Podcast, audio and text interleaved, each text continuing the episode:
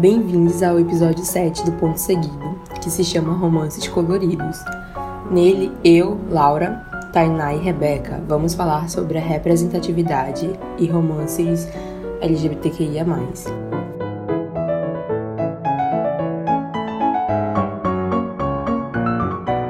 Bom, primeiramente é bom enfatizar que a representatividade e a empatia andam lado a lado. Onde há empatia, não há preconceito, ataques de violência, assédio, atos que a comunidade LGBTQIA, infelizmente, convive diariamente, principalmente no Brasil, onde pelo menos uma pessoa dela é morta a cada 20 horas. O Dia Internacional contra a Homofobia, Transfobia e Bifobia é lembrado todos os anos no dia 17 de maio. Sua existência representa um marco na luta do movimento LGBTQIA, uma vez que foi nesse dia que há 31 anos a Organização Mundial da Saúde retirou da sua lista de doenças o termo homossexualismo. Além de não ser mais considerado uma doença, o termo perdeu o sufixo grego ismo, que atribui a condição caráter de patologia, e recebeu o sufixo dade, que é atribuído a uma característica, sendo, portanto, o termo correto homossexualidade. A transgeneridade, em 2018, também deixou a lista de transtornos mentais na versão mais atual da Classificação Internacional de Doenças, apesar de já ser há alguns anos um consenso na comunidade científica essa despatologização. Datas como esta, bem como tantas outras lembradas no mês de maio e durante o ano, não existem à toa, tampouco estão no calendário somente com o intuito de celebração. Elas representam um convite sutil à reflexão e à problematização de suas pautas. Apesar de notória, é importante enfatizar a importância da representatividade LGBTQIA+, na literatura, porque como a maioria sabe, a literatura ela pode ser um instrumento fundamental para a disseminação da informação de qualidade e pertinência em prol à sensibilização coletiva no que diz respeito à garantia mesmo de direitos políticos e sociais dos indivíduos na caminhada para uma sociedade mais inclusiva, mais justa, igualitária.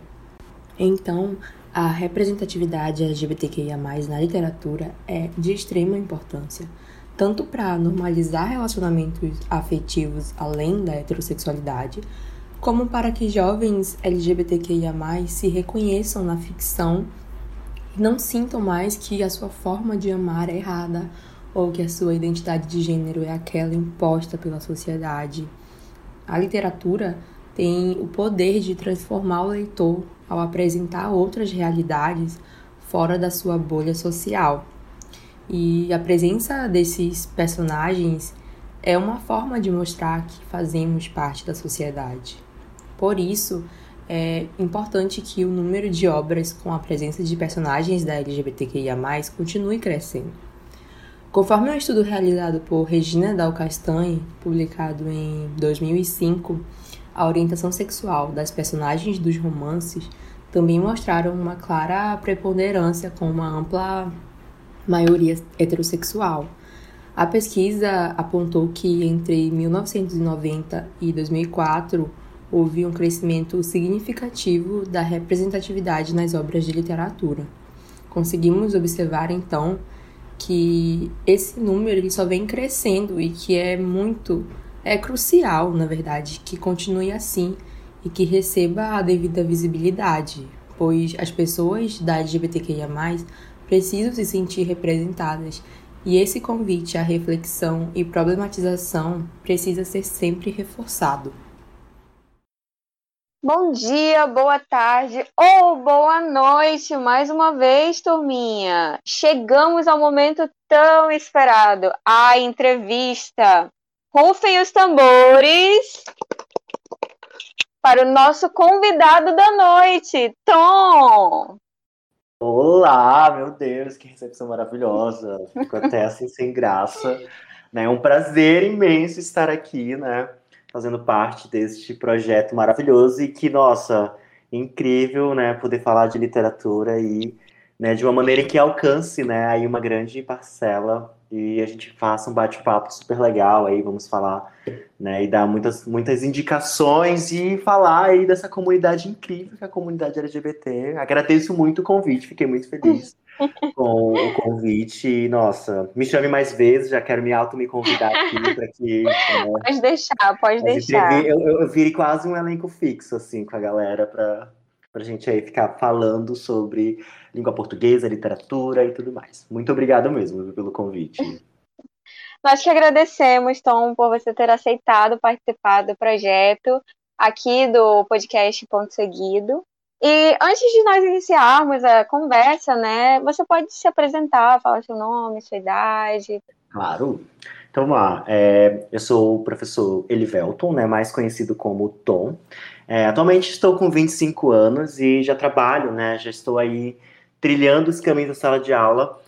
Tem aí por volta de seis anos já, né? Então, desde a graduação eu já estava, né, a, através dos projetos, né, de PIBID, uhum. né, que é o programa de, de iniciação da ciência, que você muito conhece, mas talvez os nossos ouvintes, né, não possam conhecer, mas dentro da própria faculdade a gente já começa ali a, a ir para a sala de aula, né, fazer parte de alguns projetos. Então, desde a graduação eu já estava em sala de aula, né, é, em alguns casos já atuando como professor regente e atualmente, né, já estou formado, já sou egresso da universidade, atuo, né, é, em, tanto em uhum. cursinho preparatório, né, em que eu falo de literatura também, mas muito mais voltada para preparação para o vestibular, mas atualmente também trabalho em uma escola da rede privada, e aí que eu tenho, né, um pouquinho mais de liberdade, não muita, mas de falar de literatura, uhum. então já tenho aí um, um certo tempinho, né, atuando em sala de aula e que é uma coisa que eu amo fazer, né? Eu amo fazer parte aí, né, do curso de letras da Universidade do Estado e amo ser professor e não me vejo fazendo outra coisa. Então, é, é, são seis anos aí de,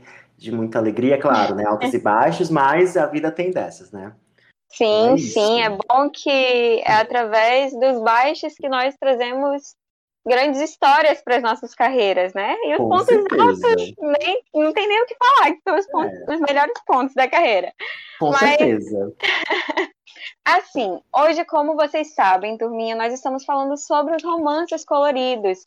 Então, vocês já viram um pouco sobre a abordagem histórica, sobre a, os autores os principais autores que abordam sobre a comunidade LGBTQIA+, e que fazem parte da comunidade. E hoje nós iniciaremos a entrevista com o Tom. Então, a primeira pergunta seria: qual foi o primeiro contato em um romance que você percebeu que tinha um personagem LGBTQIA? Então, nossa, vou voltar para minha adolescência agora. Mais ou menos quando eu estava do ensino médio, eu lembro de ter lido, eu sempre fui muito presente nesses grupos literários. Assim, a literatura sempre me acompanhou, né? Então, não por uma sim, influência sim. Assim, dos meus pais, mas eu sempre fui muito interessado né, na literatura. Então, eu sempre fiz parte de grupos que, de leitores, né? Assim, grupinhos pequenos, em escolas, na, na escola onde eu estudava. E uhum. né, até então eu já, já sabia que eu era gay, então eu tentava buscar alguma representatividade de alguma forma. Então, eu acabei tendo contato com um livro chamado O Terceiro Travesseiro, que de fato é um romance LGBT, né, um romance focado na, na questão gay, né, que é um, uhum. é um choque, foi assim, confesso que até então, né, do, no ensino médio, primeiro ano, 2011, não, não existia tanta representatividade, né, dentro dos meios televisivos, midiáticos, então, e a leitura é uma leitura, assim, de fato, bem verdade nua e crua, no sentido de descobertas, né, na questão sexual até, até mesmo. Então foi uhum. o, o, o, nome do, do livro é Terceiro Travesseiro do autor chamado Nelson Luiz de Carvalho, né? É um autor, é um livro que grande parte né, da galera que já está na minha faixa etária, né, que gosta de literatura, com certeza já, já ouviu falar sobre ele, né? E com certeza leu este livro também, né? Um livro assim bem bem famoso mesmo dentro da comunidade, né? Leitora uhum. LGBTQIA+. Mas e foi esse assim meu primeiro contato e foi um contato assim que ao mesmo tempo eu nossa, né, tive ali uma, uma certa representatividade de enxergar, né, porque até então sempre era os romances né, heteronormativos de um homem com sim, uma mulher. Sim. Então, nunca tive contato assim, a relação, o beijo, a descoberta, né, até mesmo o sexo entre dois homens. Então, foi um contato assim que me chocou até então, né, porque era algo que novo para mim no sentido de ler sobre aquilo, né? Até então, o ensino médio eu não uhum. tinha vivenciado, né? Era, não foi a, o, a, questão do ensino médio de viver essas experiências, né, amorosas. É, mas então, através de, foi esse o livro assim que me jogou para para leitura, né, para literatura LGBTQIA+, e é um livro assim que tem uma história incrível e que me marcou de todas as formas, né? Tem ali é, um, um, certo um apego, né, emotivo com este livro, mas esse foi o livro assim que é de fato temática gay, né, e uhum. que é o terceiro travesseiro. Você teve contato com ele é, através da escola? Não, né? Assim, até então a escola, quando a gente chega no ensino médio, né, a gente tem um grande problema que é a questão do conteúdo programático, né? Então na escola não se discutia sim, sim. sobre literatura LGBT, né, LGBTQIA+. Era de fato entre colegas, né? Então, colegas que é, esse livro, ele é um livro nacional, tá? é, não é um livro estrangeiro, mas uhum. a, nunca se falou sobre esse tipo de literatura nas, nas aulas que eu tinha de, de, de, literatura, da disciplina de literatura. Então, era mais rodas de amigo, mas claro, né, dentro da escola, né, que era o lugar onde eu tinha uhum. uma, certa, uma certa uma comunicação muito maior com, com outras pessoas. Então, não era em si papel da, não foi papel da escola essa questão, mas foi papel de pessoas uhum, da escola essa, essa apresentação com esta nova, né, este novo mundo dentro da, dos romances literários. É muito interessante, porque uma das coisas que você falou, que esse contato com a literatura que você teve, não foi por influência dos seus pais. E assim, uhum. aconteceu o mesmo comigo. Apesar de que eu comecei a ler mesmo, mas na biblioteca da escola escondida. Uhum. Então, Sempre, quando né? eu li o meu primeiro romance LGBTQIA+, eu não lembro o nome agora, mas ele retratava a história de um personagem trans, eu foi um choque muito grande, porque para mim era uma coisa fora da minha, daquela minha caixinha, né? E sim, sim. ver, entender é, o T da nossa comunidade faz uma grande diferença. E Será que você leu fez... a, a Arte de Ser Normal? Esse mesmo, foi esse, esse mesmo. Livro, esse livro é incrível, incrível, sim. Foi meu primeiro livro também. Pra turminha também. Nossa, é foi meu primeiro livro também da sigla T que eu tive contato. Sim, Temos sim. aí um ponto em comum. É... Acho até que, mesmo não sendo, mesmo não abordando sobre a questão da bissexualidade, foi um dos livros que fez uhum. com que eu também me entendesse e me aceitasse como a letrinha B da comunidade. Né? Sim, sim. Então, sim. É muito interessante ver a participação dos nossos amigos, né? Dos nossos colegas, ou até mesmo de alguns professores, porque eu tive um professor que me influenciou muito para esse lado da leitura. Inclusive, eu comecei a gostar de romances por causa dele. Então, é, é muito bom, é muito bom. Sim, sim. É uma, influência, é uma influência que, de fato, né, ajuda. É, porque até então a gente busca né, uma, um apoio dentro do corpo docente, né? Então, uhum. é, quando a gente se depara com professores que nos ajudam, que nos entendem, que não nos julgam, né, pela nossa leitura ou até mesmo pelo nosso nossa orientação, isso, isso faz com que a gente tenha uma, um certo apego, né? Então, é, por mais que eu amasse minha professora de literatura da época, eu não teria esse tipo de de, de, troca, né, troca literária, em que eu poderia querer uma indicação de um livro ou falar de um livro LGBT né? Então, isso uhum. já, não, infelizmente, não iria acontecer com toda frequência ou uma certa liberdade né, na época dos meus estudos. É, puxando um pouco sobre essa questão da relação que você teve né, com a sua professora, apesar. Você uhum. falou que ela foi uma ótima professora, mas que não teria como conversar com ela sobre esse assunto, né? Até mesmo porque, como você falou, você fez o ensino médio em 2011. Uhum. Então, uhum. apesar de ser recente, vamos colocar muitas aspas ah, aí. 10 aninhos, 10 aninhos só. É, era é, realmente era um momento onde não, não se falava sobre isso. Era realmente ainda haviam muitas piadinhas, muitas é, muitos estereótipos, né? Principalmente com a comunidade gay em é, em programas de televisão, de comédia, e isso, querendo ou não, era muito presente dentro das casas, né? Sim, sim. Então, o livro, o contato com a leitura faz com que a gente veja que é normal e tá tudo bem. E que nós podemos sim, sim. ser respeitados, devemos ser Isso, é, respeitados. É, é, é, faz parte da normalidade, né? Não é algo assim. Isso. Que é um, um, uma parte de uma sociedade. Fazemos parte da sociedade total, né? Então. Exato. Então, já que você falou sobre essa questão, já que falamos, no caso, sobre essa uhum. questão da falta de representatividade, uhum. a representatividade LGBTQIA, nas leituras da escola, fizeram falta para você? Com certeza, com certeza, né? Até porque quando a gente estuda literatura, né? Então, o nosso contato na literatura, na escola, é, é, é muito limitado. Mesmo no ensino uhum. fundamental, a gente vai ter ali um acompanhamento, mas de histórias que, sim, são romances, né? Devido à sua estrutura literária, né? Então, não é aquele. Como eu sempre comento com os meus alunos, que o romance em si não é a história de amor, mas é a estrutura do texto, né?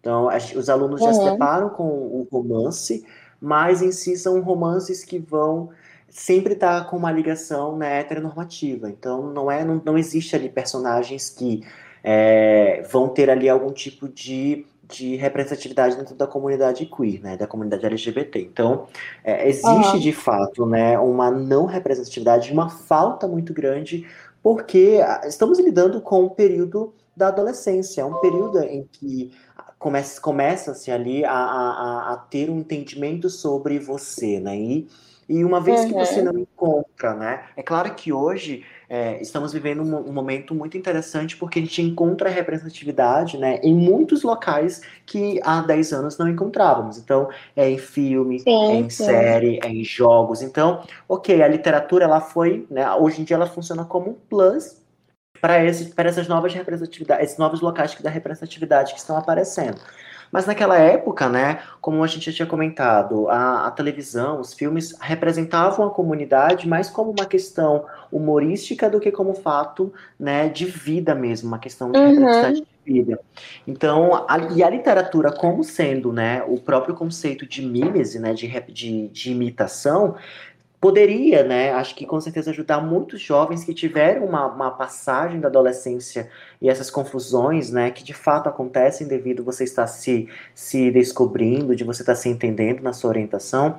Acho que a literatura poderia de fato ajudar, né, porque você estaria ali, né, tendo uma representatividade em que é somente você e o livro, né? E aí você ia uhum. enxergar um mundo que, de fato, você pertence, porque, né, por mais que você esteja lendo um livro de fantasia, ainda assim você vai encontrar elementos da realidade dentro dessa fantasia. Mas que você esteja lendo um livro ficcional que se passa no mundo real, você vai entender que algumas situações podem ser vividas por você.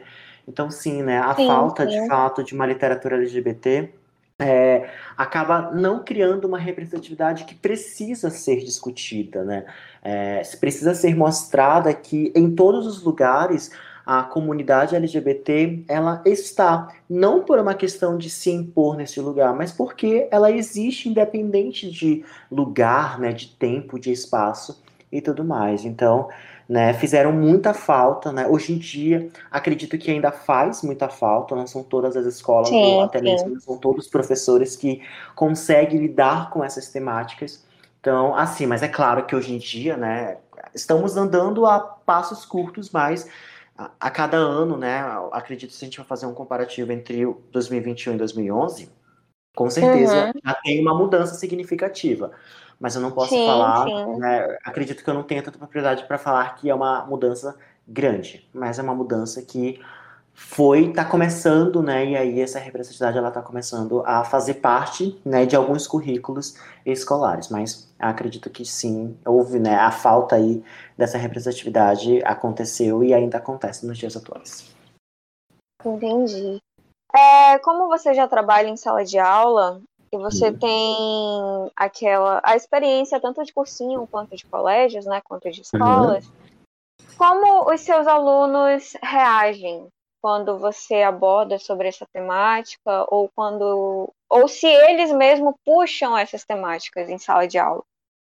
Olha, é, é, é, muito complexo de falar sobre isso, né? Porque estamos lidando com adolescentes.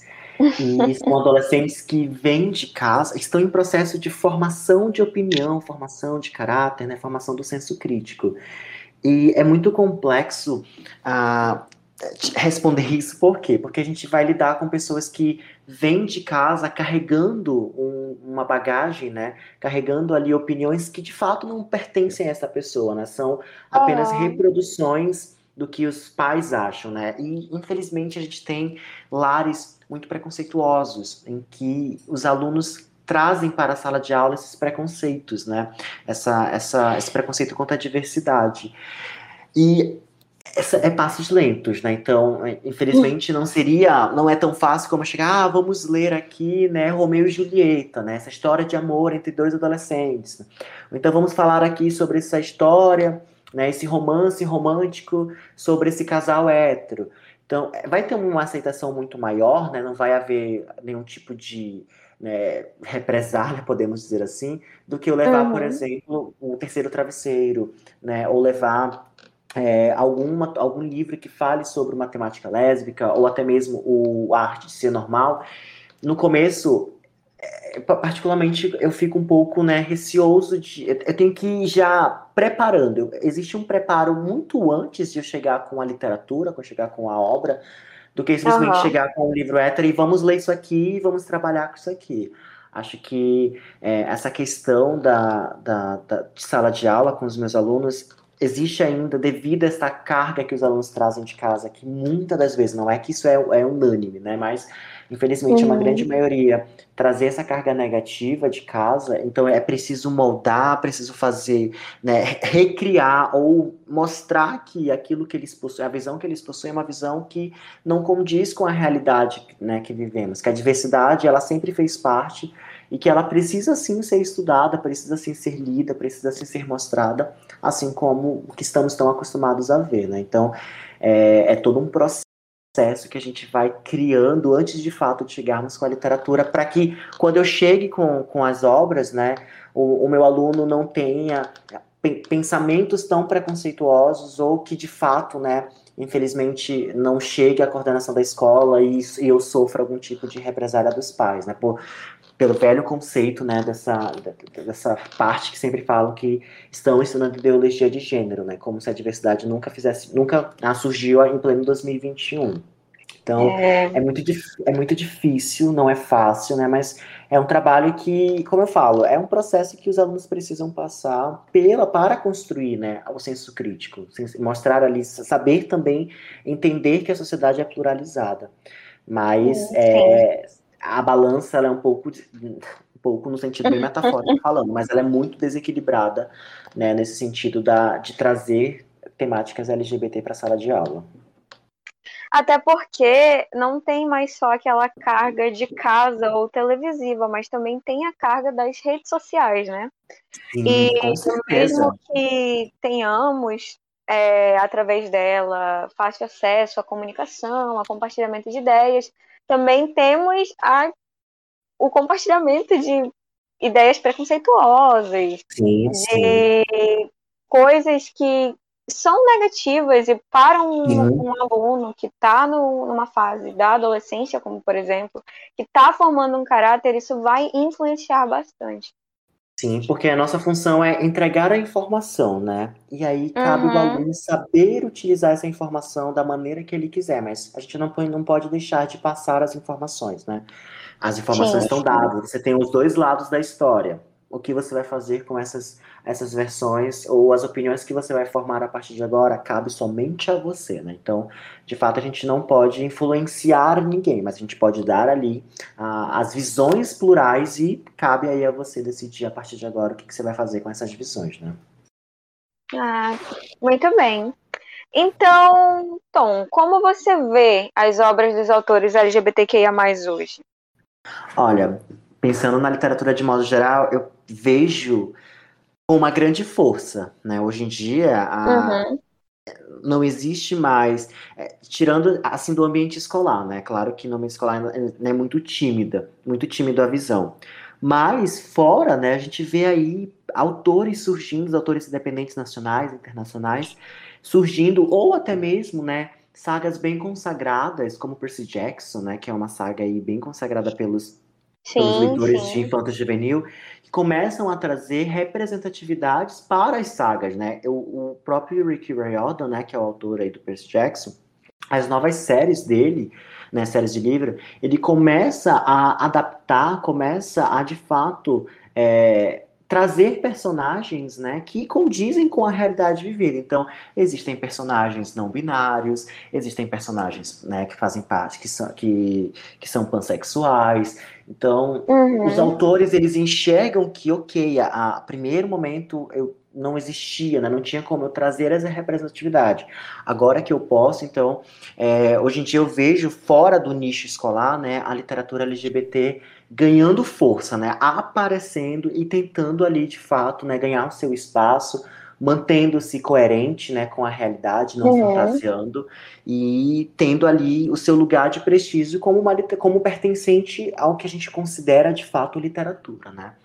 Então, hoje em dia eu vejo que a literatura LGBT que é mais está ganhando, alçando grandes voos, né, como deveria já ter feito, sido feito antes. Mas, né, o importante é que estamos aí trilhando um caminho, né, que é, a, a, todo momento a gente consegue ver essa, essa representatividade sendo mostrada. Verdade. Eu lembro uma vez que teve uma aluna que chegou a falar: Nossa, tia, a coisa mais emocionante para mim é quando eu vejo que um romance que eu gosto muito, uhum. que trata sobre a comunidade LGBTQIA+, vira uma série, porque parece que dá mais visibilidade, faz com que eu consiga Sim. conversar com meus amigos. E parece ah. que, que. Como foi que ela falou? Parece que fez fama que brilhou. Ela, ela falou assim, eu achei Nossa, tem muitas sagas hoje, né? A, a galera que gosta, né, de Shadowhunters, né, da Netflix. Sim, é, tem, tem, um tem um personagem, né? Tem vários personagens. Eu lembro do Magnus, né, que é o grande feiticeiro eu não gostaria nem de citar essa obra, mas infelizmente faz parte da cultura pop, né? É a própria Harry Potter, né? Que né, é... da situação caótica, né? Estamos falando aqui, mas infelizmente é uma saga que acompanhou a muitos uh, e, e, que não faz parte da vida dessa galera, dessa nova geração, né? Mas existe o, o personagem, né? O Dumbledore que é que é gay, né? Então naquela época. Uhum. Então, a representatividade, ela. E olha que, que a gente está falando de uma saga extensa. E o único personagem assumidamente gay é um. Ou seja, né, ali já estava sendo colocada a faísca, né? Mas enfim, ignore Harry Potter, né? Procure saber a, a, a treta. Que não, não, é, não é ambiente para essa nossa discussão, mas só queria trazer por conta da, da, infelizmente, da força que Harry Potter ainda tem, né? Mas uhum. novos personagens, novas sagas, elas começam, né, a, a se apresentar e aí, de fato, a, a mostrar essa, essa representatividade que tanto é necessária para a nossa sociedade. O que você diria para os nossos ouvintes LGBTQIA, sobre a importância da literatura para a voz da comunidade LGBTQIA? Olha, gente, é uma coisa que a gente sempre precisa entender: a literatura é uma manifestação artística, né? tal como a pintura, a fotografia, a dança. E a literatura ela se faz artística pelo uso da palavra. o que, a gente precisa entender? Né? Como o próprio Aristóteles é, organizou os gêneros literários, né? e aí puxando já o, o gancho para as nossas aulas de literatura, o Aristóteles ele mesmo vai falar que a literatura é mímese. Então, o que, é a mímese? Imitação. Por que, que a, gente, a literatura ela se torna tão importante? Porque a, a, literatura ela vai imitar a vida, né? E se a comunidade, né, se essa representatividade, se essa galera aparece na realidade, ela precisa também ter voz, né? Por que, que eu vou dar voz dentro de uma manifestação artística que engloba a todos, a somente um público, né? E quando a gente estuda literatura, a gente vai vendo que as vozes são dadas muito tardiamente, né? Então, a gente vai ver, por exemplo, lá no modernismo com Lima Barreto, né, lá no pré-modernismo, na verdade, com Lima Barreto, que os marginalizados, né, os funcionários públicos, a, a, as pessoas né, de, de baixa renda, que eram tão invisibilizadas, só vão ganhar força no século XX. Né? A, a, a primeira uhum. mulher né, que vai ter ali a, o seu grande romance publicado é Raquel de Queiroz trazendo o nordestino, né, a mulher nordestina, a, para dar voz nessa, a, a, essa representatividade. Então, são pessoas que sempre tiveram, fizeram parte dessa, da sociedade, da realidade, mas que foram dadas voz tardiamente. Então a literatura LGBT se faz importante, né, para dar voz, porque a gente está trazendo de uma forma artística a realidade. E se a realidade compõe essa galera, né, compõe esse pessoal aí, né, que, que, que engloba uma grande comunidade, ela é, é, preciso dar, mostrar essa voz, né? Preciso ouvir o que uhum. é, tem, tem, que ser dito, né? Então, a gente aprende com as experiências plurais. Então, a, a pluralidade, ela vem também dessa galera, né? Infelizmente, é, a, gente, quando a, a, galera que não faz parte acha que dentro da comunidade só vai existir o gay e a lésbica, né? Mas não, a gente vai ter ali uma diversidade, né? As pessoas bissexuais, as pessoas trans, né, as pessoas não binárias, né, as pessoas que são ali, né, é, queer, né, tendo ali outras funções. Então, a, a ideia de dar voz é mostrar que o que Aristóteles falava sobre a, a literatura imitar a, a, vida, imitar né, a realidade, de fato deve ser mostrada sem nenhum tipo de restrição. Porque se eu vou restringir um grupo, eu segrego. E se eu segrego, eu cometo preconceito. Né? Então, a literatura LGBT é importante porque tem pessoas, existem assuntos que precisam ser mostrados e a literatura como uma porta-voz disso, ela vai se fazer presente também dentro dessas situações. Chegou a hora das indicações.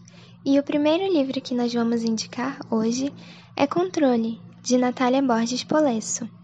A Natália Borges Polesso é escritora, pesquisadora e tradutora brasileira. Ela escreve sobre diversos temas com protagonistas lésbicas. O livro Controle é sobre uma personagem que tem epilepsia e se vê tendo que enfrentar uma avalanche de acontecimentos, inclusive se apaixonar. E sua trajetória é repleta por canções do Joy Division e New Order. Inclusive, a capa do livro é a capa do álbum Power, Corruption and Lies. É muito difícil para um jovem fazer escolhas importantes logo no início da vida, enquanto ainda nem sabe quem é de verdade, principalmente em relação aos sentimentos. Entretanto, o livro mostra como pequenos estímulos podem se tornar grandiosos, principalmente se tratando da arte. A arte pode mudar a vida de alguém, mudar a forma de pensar, mudar a forma de se expressar e ajudar a entender a si mesmo além de que mostra a coragem de uma mulher que viveu sempre cercada de cuidados e se vê querendo mais liberdade e vivências. O próximo livro é Ponto Cardeal, de Leonor de Recondo. A autora é romancista e violinista, e seu livro é sobre a personagem Lauren. Lauren, por muito tempo, viveu uma vida dupla, escondida e impossibilitada de viver como quem realmente era. Com uma esposa e dois filhos adolescentes, Lauren, na verdade, é tudo aquilo que construíram a respeito dela. E isso começa a ruir quando, mesmo doendo, ela se dispõe quem é de verdade. Uma mulher. A partir disso, a autora desenvolve uma história sobre empatia, respeito e sobre a crueldade de estar em um lugar no mundo que lhe oferece perigo. Por ser uma mulher habitando em um corpo que lhe é estranho, Lauren vive em todo esse dilema. E seu ponto cardeal gira em torno disso. Não é mais suportável para ela ser apenas Matilda, sua persona feminina nos finais de semana. Ela sabe ser mais que Lauren, sabe ser mais que Matilda. Ela é Lauren e não importa mais o que precisa enfrentar. Ela sabe que essa é a única maneira de estar e ser assim. E o último livro de hoje é Magnus e os Deuses de Asgard, de Rick Riordan. A vida de Magnus Chase nunca foi fácil. Desde a morte da mãe em um acidente misterioso, ele tem vivido nas ruas de Boston, usando de muito jogo de cintura para sobreviver e ficar fora das vistas de policiais e assistentes sociais. Até que um dia ele reencontra tio Randolph, um homem que ele mal conhece e de quem a mãe o mandara manter distância.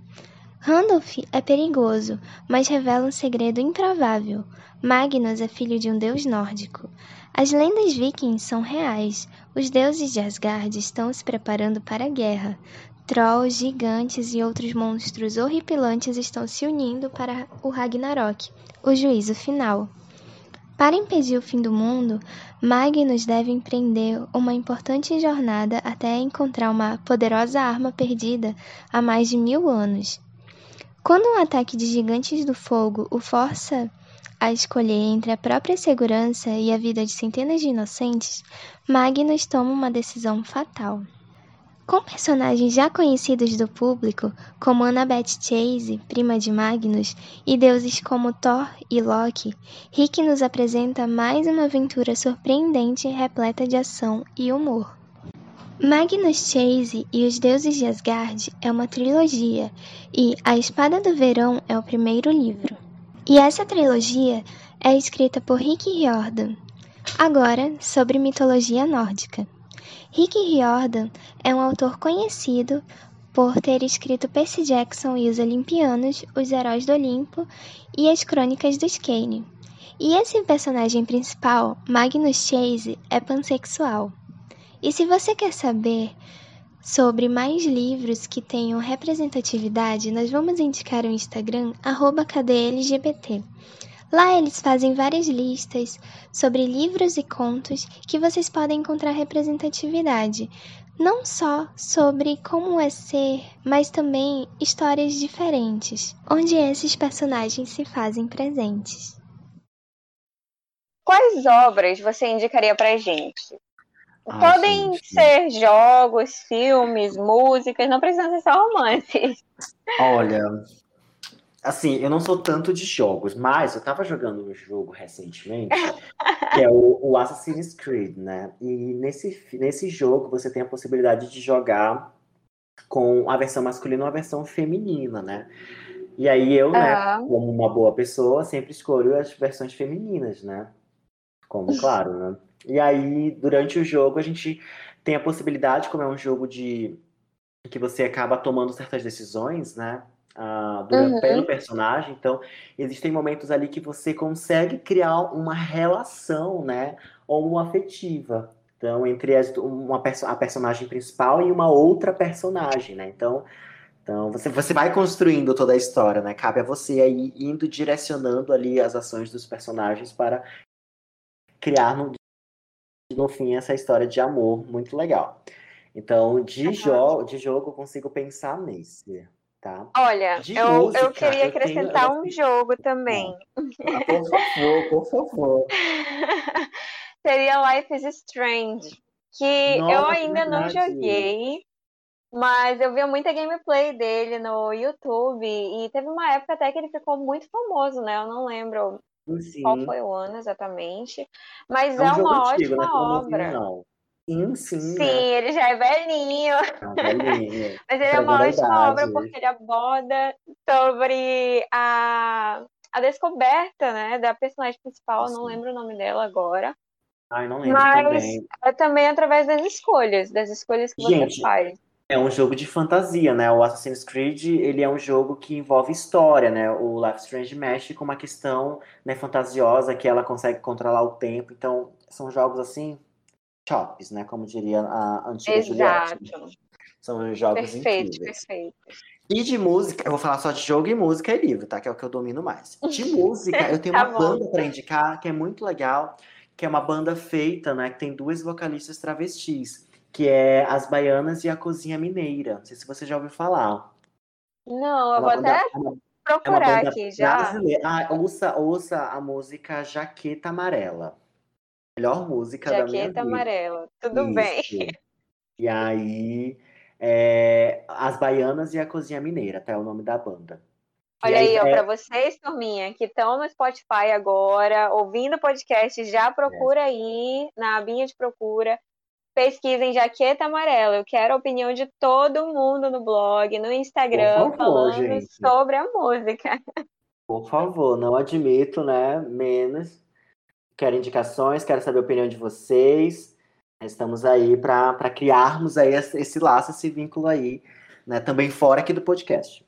E aí, de livro, eu tenho três livros para indicar, né? Eu tenho, na verdade, quatro. Eu tenho uma biografia. Ai, na verdade, tá. Eu vou, eu vou indicar só quatro, para não ficar tão longo. É uma biografia, um livro de romance de época LGBT, tá? No caso, gay, Meu né? Deus. Muito legal. Aham. E aí, os dois. É, são um livro de época. Assim, gente. Por mais que eu ame muita comunidade, eu, eu de fato tenho um apego muito mais pelas histórias gays por conta da representatividade devido ao ser gay, tá? Prometo uhum. que no uhum. próximo episódio, quando né, eu sei que.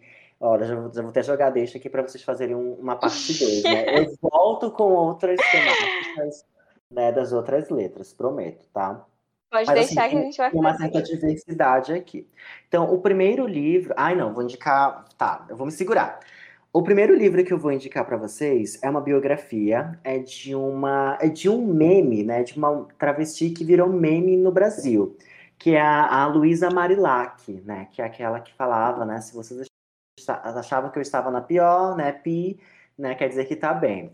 Ela tem um livro que se chama Eu Travesti, é a biografia da vida dela. Então, é um livro incrível, incrível de ver aí, né, a luta é, sofrida de uma mulher, né, trans, vivendo em um país, né, no Brasil e depois indo para fora para ganhar vida, é claro, gente. Ela infelizmente, ela faz parte da, da do, do estigma, né, infeliz de mulheres que precisaram se prostituir para sobreviver.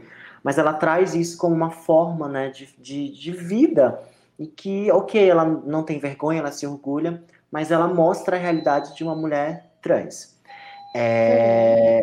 O segundo livro que eu tenho é, é um romance que se passa na Inglaterra, é uma, é uma tentativa, né? É muito legal esse romance, é um romance estrangeiro, em que a gente vai ter ali, né, a relação da corte, né? É, o nome do livro se chama O Guia do Cavaleiro para o Vício e a Virtude, tá? O nome da autora é Mackenzie Lee.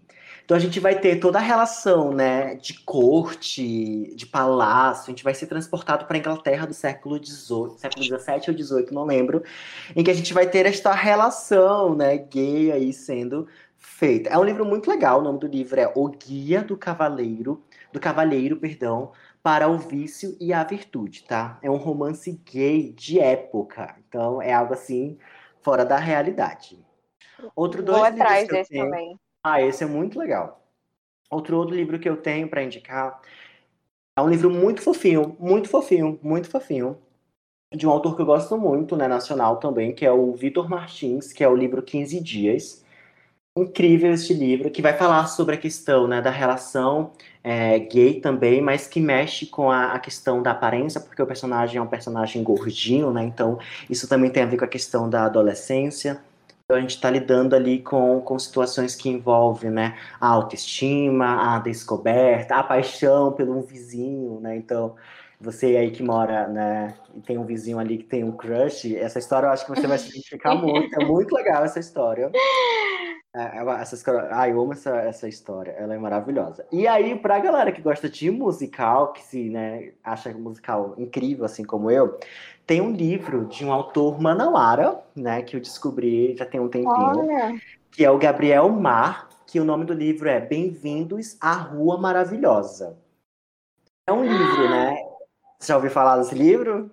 Não, eu tô indo atrás agora. Maravilhoso. Esse autor é, é manauara. E aí ele vai fazer uma, uma história maravilhosa que vai envolver ali a relação, né, uma afetiva, mas ele vai colocar musical na, na no livro. Você tem noção de quão maravilhoso esse livro é? Então é, é incrível, é incrível, incrível, incrível.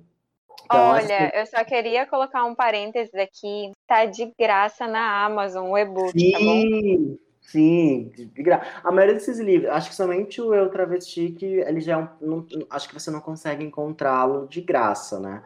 Assim, de forma uhum. legal, tá, galera? Por favor. Mas o restante você consegue encontrar tranquilamente, né? Ai, é, é incrível esse livro, assim, zero defeitos, maravilhoso. E apoiar a nossa literatura local, né? Apoiar esse, autor, esse grande autor aí que é daqui de Manaus.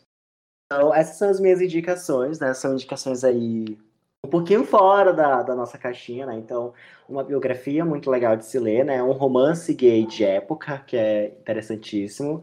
Um romance super atual, né? Que é o 15 Dias. E um romance, né? Regional, né? Que é aí de um autor manauara, que eu acho que vai abrilhantar aí os coraçãozinhos de vocês. Então, essas são as minhas uhum. indicações, né? De, ó, falei de jogo, falei de música, falei de livro. Então, trouxe aí várias indicações legais para os senhores, viu? Olha, sou uma pessoa que só trago coisa de qualidade. isso é verdade, gente, isso é verdade. Eu vou acrescentar só mais uma indicação também, que seria uhum. o filme Hoje Eu Quero Voltar Sozinho, que também é uma obra nacional. Eu vi ele pela primeira vez no formato de curta, e a história é linda porque ela conta a vida do estudante Leonardo, né? Que é um uhum. personagem uhum. cego, e um rapaz que chega na sala de aula dele e eles acabam se apaixonando. Leonardo acaba se descobrindo. Então, é uma ótima obra, ótima indicação. É curtinho, coisa de uma hora e meia só. E acho que tem algumas plataformas digitais, tá bom, galerinha? Tudo. Muito bem. Então, Tom, qual conselho você daria para os demais discentes e docentes que trabalham né, na área da educação uhum. ou que estão vivendo na sala de aula sobre a questão da representatividade dentro da sala de aula?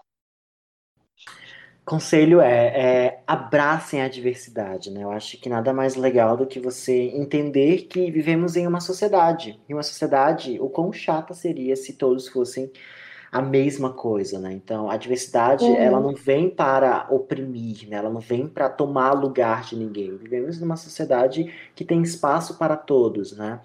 E eu simplesmente é, buscar de alguma forma oprimir, né, ou não dar espaço, isso não vai implicar, né, de fato, esses espaços eles não vão trazer nenhum tipo de malefício para tua vida, né?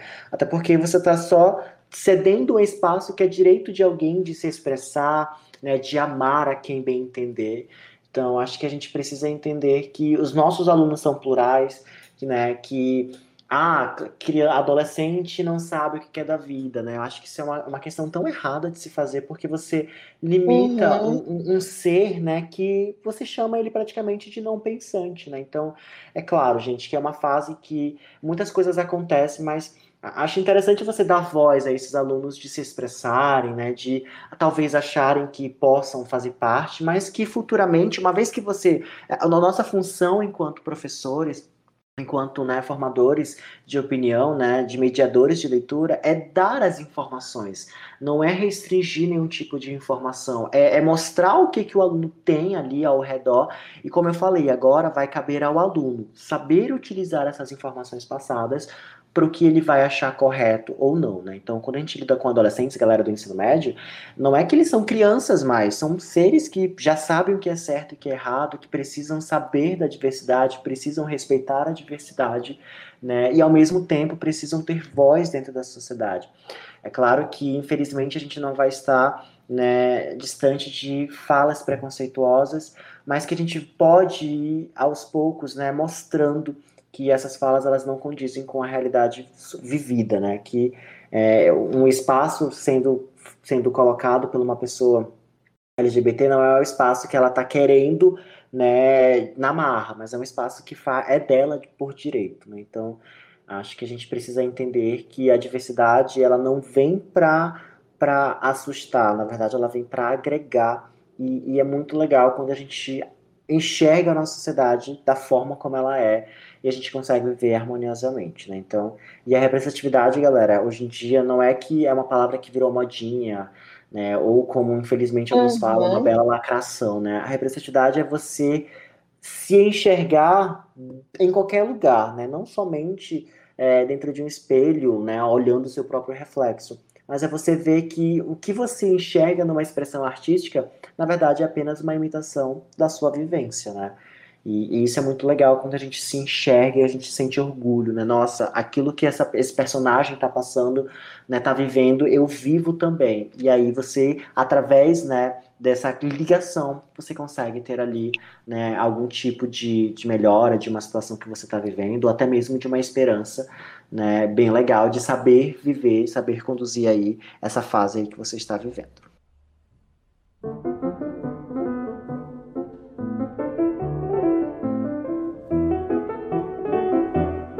Infelizmente, turminha, chegamos ao fim de mais um podcast. A conversa tava ótima, mas quem sabe na próxima temporada do Ponto Seguido nós traremos, né, um, um segundo episódio sobre os romances coloridos.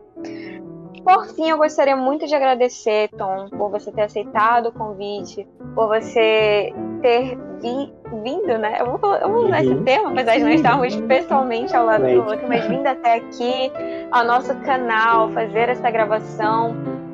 Obrigada pelas respostas, pelos conselhos dados.